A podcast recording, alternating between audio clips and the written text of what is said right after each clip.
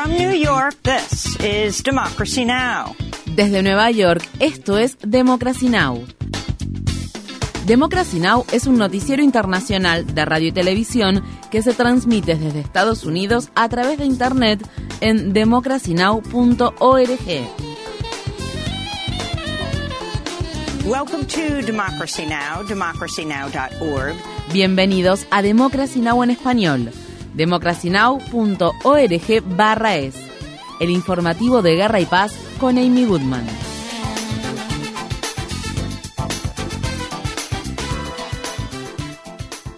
En Israel, cientos de miles de personas salieron a las calles durante el fin de semana al tiempo que se profundiza la crisis política que enfrenta el país. El primer ministro israelí Benjamin Netanyahu despidió el domingo al ministro de Defensa Yoav Galant, quien el día anterior había pedido suspender la drástica reforma judicial que impulsó el gobierno, la cual ha desencadenado meses de manifestaciones masivas y ha sido rechazada a nivel internacional. Galant dijo que el plan de reforma representaba una amenaza para la seguridad nacional de Israel luego de que la Fuerzas Armadas advirtieran que podrían tener que reducir sus operaciones debido a que un número creciente de reservistas dijeron que se negarían a presentarse al servicio en protesta por la reforma. El principal sindicato de Israel declaró este lunes un paro general. Istadrut representa a más de 700.000 trabajadores de diversas industrias, entre los que se incluyen empleados de bancos, del servicio de atención médica y del servicio de transporte. El cónsul general de Israel en Nueva York renunció el domingo a su cargo en señal de protesta. El domingo por la noche la policía usó cañones de agua para dispersar a los manifestantes que bloqueaban una carretera de varios carriles de la ciudad de Tel Aviv. Asimismo, los manifestantes encendieron grandes hogueras en al menos dos carreteras principales. En Jerusalén, una gran multitud también se manifestó frente a la residencia privada de Netanyahu. No estoy seguro. No estoy seguro, pero la única opción que tenemos es luchar, y eso es lo que vamos a hacer. Mientras tanto, los palestinos siguen siendo objeto de actos de violencia perpetrados por Israel. Durante el fin de semana, soldados israelíes asaltaron la mezquita Al-Aqsa en Jerusalén Oriental y sacaron por la fuerza a los fieles palestinos que celebraban el mes sagrado del Ramadán. El domingo, las autoridades palestinas dijeron que un grupo de colonos israelíes incendiaron una casa en un pueblo que se encuentra al noreste de la ciudad de Ramallah, en los territorios ocupados de Cisjordania. El presidente de Estados Unidos, Joe Biden, emitió una declaración de emergencia federal después de que un devastador tornado arrasara con barrios enteros y matara a al menos 25 personas en los estados de Mississippi y Alabama. Residentes de Mississippi relataron el desgarrador momento en que la tormenta destruyó sus viviendas. ¿Qué pasaba por mi cabeza? Dios, no quiero morir, no quiero morir, no quiero morir ni que mis hijos mueran. Mi esposa y yo corrimos y nos metimos en la tina. Nos tapamos con almohadas y escuchamos cosas que golpeaban contra el techo. Había muchos árboles caídos.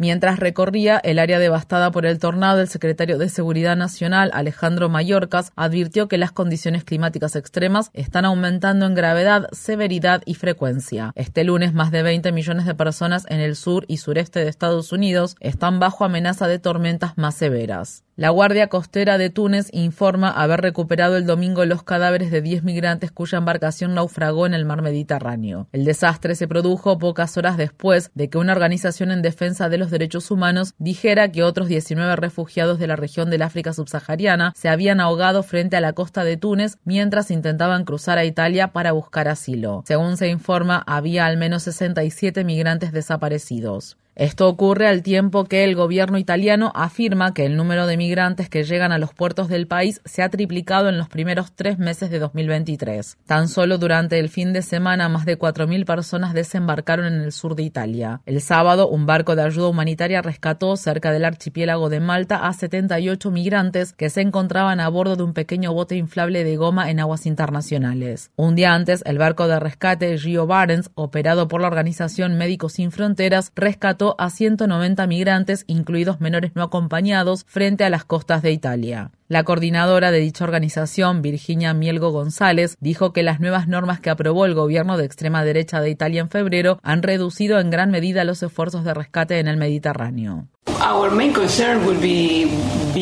Nuestra principal preocupación sería que nos detengan, es decir, que nos impidan hacer lo que estamos haciendo. Estamos rescatando gente en el mar Mediterráneo y seguirá siendo necesario hacerlo, ya que las personas seguirán usando esta ruta. Ucrania convocó el domingo una reunión de emergencia del Consejo de Seguridad de la ONU al tiempo que la OTAN condenó a Rusia por realizar una sugerencia peligrosa e irresponsable sobre que pronto podría desplegar armas nucleares tácticas en Bielorrusia. El presidente Vladimir Putin hizo el anuncio el sábado. Alexander Lukashenko tiene razón. Él dice, escuchen, somos sus aliados más cercanos. ¿Por qué los estadounidenses pueden desplegar sus armas nucleares en los territorios de sus aliados, entrenar a los soldados y a los pilotos en cómo usar este tipo de armamento en caso de que sea necesario usarlo? Acordamos hacer lo mismo.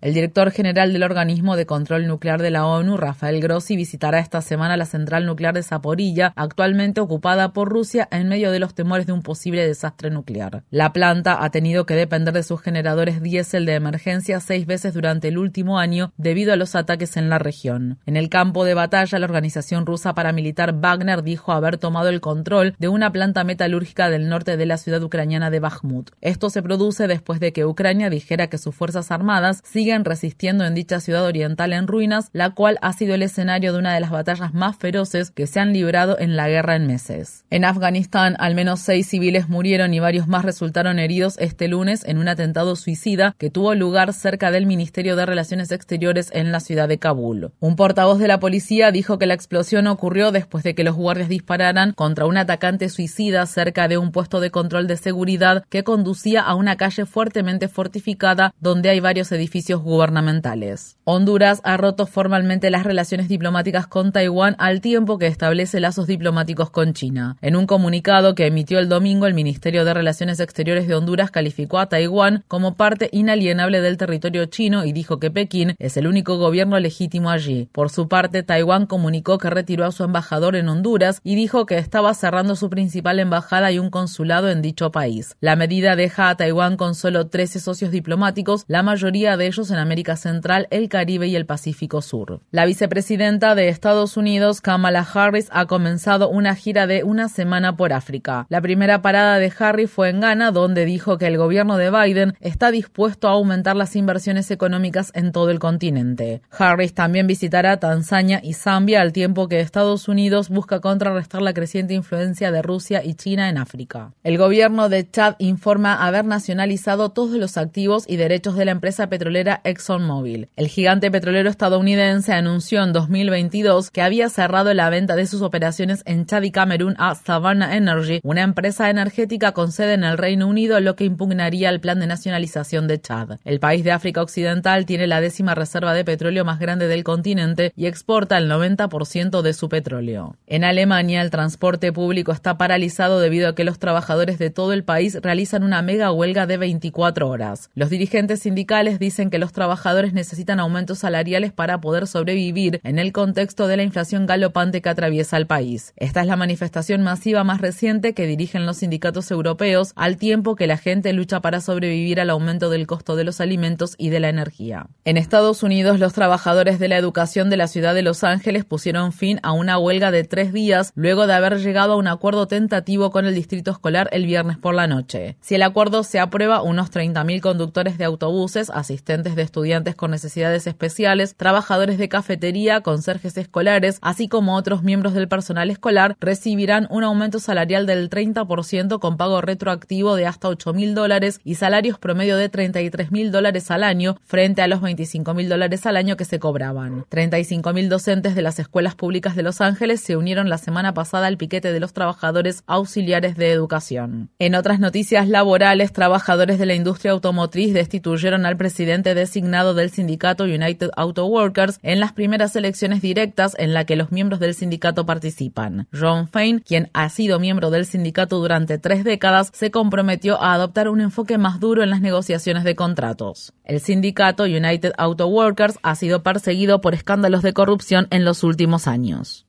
El expresidente Donald Trump celebró el sábado su primer acto de campaña para las elecciones presidenciales de 2024 en la ciudad de Waco, en el estado de Texas, donde prometió destruir el estado profundo y criticó a los fiscales de Nueva York que investigan sus presuntos delitos. Cuando me persiguen a mí, los persiguen a ustedes. La única forma de detener a estos pirómanos es reprender y rechazar esta perversa persecución, enviándonos directamente de regreso a la Casa Blanca, para poder expulsar a los comunistas y marxistas y a todos ellos en 2024. Guaco está celebrando actualmente el trigésimo aniversario del asedio llevado a cabo por fuerzas del orden federales contra los Davidianos, una secta antigubernamental dirigida por David Koresh que terminó con la muerte de 86 personas. Desde entonces, Guaco ha tenido un valor simbólico para los grupos violentos de derecha, incluso para Timothy McVeigh, quien dijo que se inspiró en lo sucedido en Guaco para llevar a cabo en 1995, en el segundo aniversario de la masacre, su ataque terrorista mortal contra un edificio federal de la ciudad de Oklahoma, el cual dejó un saldo de 168 personas fallecidas. McVeigh fue ejecutado en 2001. Previo al acto de campaña de este fin de semana, Trump realizó una publicación en su red social Truth Social en la que dijo que presentar cargos en su contra potencialmente podría resultar en muerte y destrucción. Se espera que el gran jurado del distrito de Manhattan que podría acusar a Trump reanude su trabajo este lunes. Trump también publicó una foto de sí mismo sosteniendo un bate de béisbol junto a una foto del fiscal de distrito de Manhattan, Alvin Bragg. El viernes, Trump se refirió a Bragg, el primer fiscal negro del distrito de Manhattan, como un animal. Asimismo, la oficina de Bragg recibió el viernes una carta que contenía una amenaza de muerte escrita a máquina y polvo blanco. En Estados Unidos, la revista The Texas Observer anuncia su cierre tras 68 años en funcionamiento y dice que despedirá a las 17 personas que conforman su plantilla. La histórica revista fue durante mucho tiempo el hogar de periodistas progresistas, incluidos Ronnie Dagger, Molly Ivins y Kay Northcott. La publicación es conocida por su estilo combativo, su periodismo de investigación y por proporcionar una voz independiente frente a la consolidación de los medios de comunicación. En el este del estado de Pensilvania, al menos siete personas murieron y otras diez fueron hospitalizadas después de que una explosión destruyera una fábrica de chocolate en la localidad de West Reading. La explosión destruyó un edificio y dañó otro que formaban parte de una planta de la compañía R. Palmer Company, la cual es conocida por producir chocolates de temporada, incluidos conejitos de Pascua. Los investigadores aún no han podido determinar la causa de la explosión. En Estados Unidos, las autoridades de la ciudad de Filadelfia dijeron el domingo que sigue siendo seguro beber agua corriente hasta la noche del lunes tras haber advertido previamente que no era seguro consumirla luego de que una planta de procesamiento químico vertiera más de 45 mil litros de polímero de látex acrílico en una fuente del río Delaware. El alcalde de Filadelfia, Jim Kenney, dijo el domingo por la noche que hasta ese momento no se habían encontrado contaminantes en el sistema de aguas de la ciudad, al tiempo que las autoridades siguen haciendo pruebas. El periódico The Guardian informa que un oficial de la Policía Estatal de Georgia disparó perdigones contra la tienda de campaña cerrada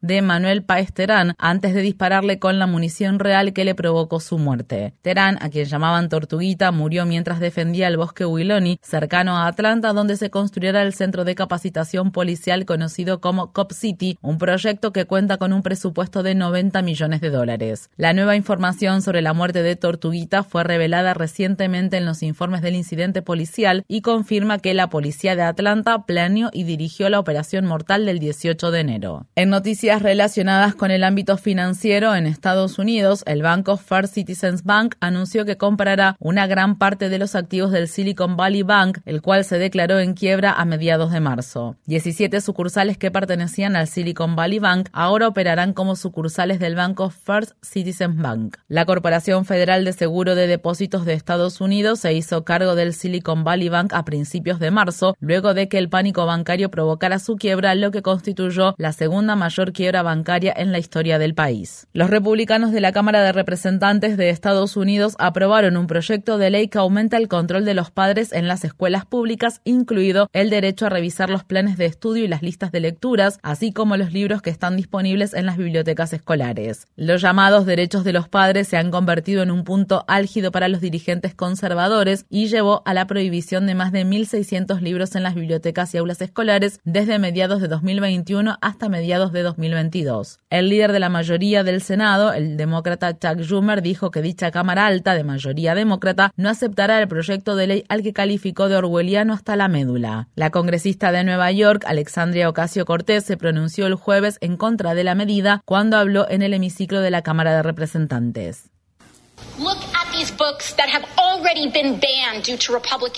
Miren estos libros que ya han sido prohibidos por las legislaciones republicanas. La vida de Rosa Parks. Esto aparentemente tiene demasiado progresismo woke para el Partido Republicano. Cantar de los cantares es inaceptable para los políticos republicanos. El 40% de los libros prohibidos abordan de manera significativa y específica temas relacionados con la comunidad LGBT.